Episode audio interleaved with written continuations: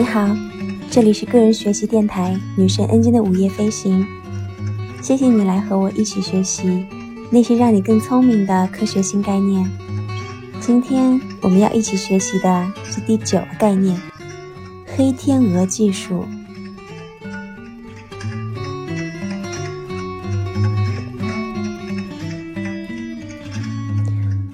回想十年前，谷歌才刚开始起步，Facebook 和 Twitter 都还没有出现，智能手机也没有问世，没有谁能构想到现在成千上万的苹果手机的 App 应用程序。过去十年里，少数几种影响巨大的技术就是黑天鹅技术。纳西姆·塔勒布在他的书籍《黑天鹅》中。将小概率、大影响，并只有回溯可预测性的事件称为黑天鹅事件。黑天鹅事件的影响可能是正面的，也可能是负面的。这种影响随处可见。而且，我认为黑天鹅技术之所以是人人都应该掌握的一种认知工具概念，是因为我们目前面临的问题太严重了。比如气候问题、能源问题，以目前已知的防御方法已经无法解决。我回想起十五年前，当我们刚开始创办占卜网络公司的时候，绝对没有想到要取代传统的电信基础设施和互联网协议，因为他们毕竟有着数千亿美元投资的基础设施，看起来不可撼动。就像现在的能源基础设施一样，但传统智慧的根本缺点就在于否认黑天鹅的存在可能性。未来可能并不是传统计量经济学预测的那样，而是今日的不可能成为明日传统智慧的一部分。谁会在两千年的时候？会疯狂预测到二零一零年，印度人手中使用手机的人数是上公共厕所人数的两倍呢？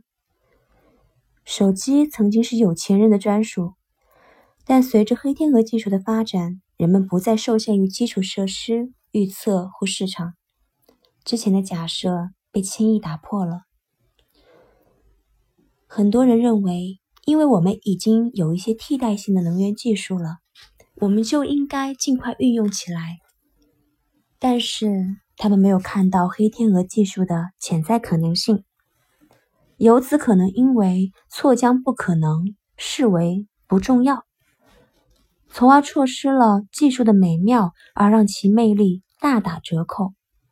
那也可能在过时的保守信条上花费大量的金钱。更重要的是，这些。不能解决我们目前面临的问题。关注短期发展的方案，只会让我们丧失全雷打的机会，也就是能从根本改变能源和社会资源的机会。虽然现存的技术，比如薄膜太阳能电池、风力涡轮机、锂离子电池，完全可以满足当前的发展需要，但它们加起来。也不能解决我们面临的问题。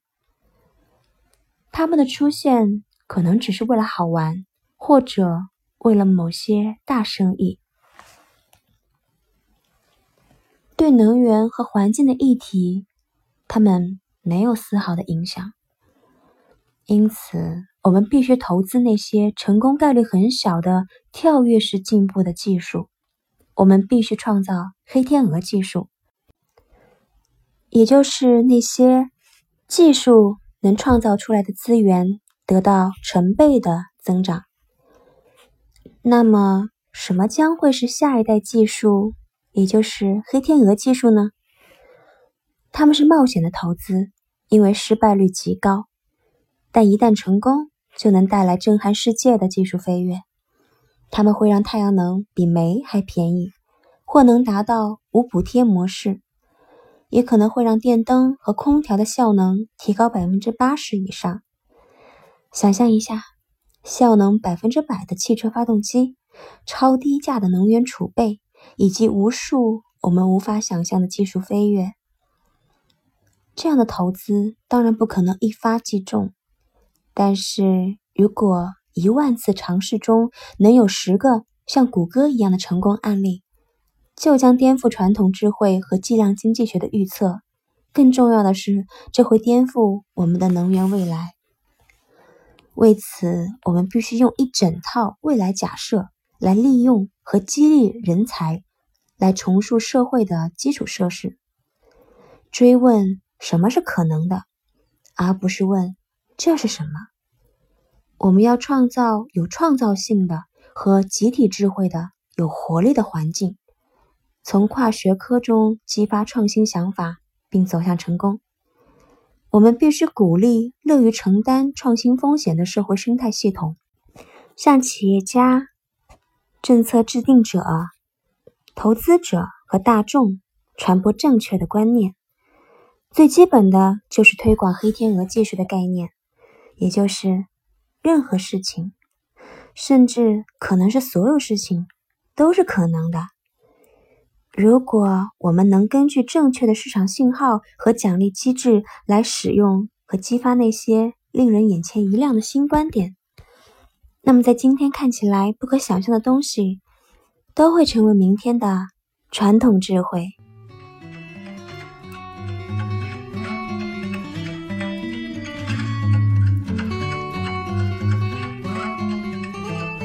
那今天的学习就到这里啦。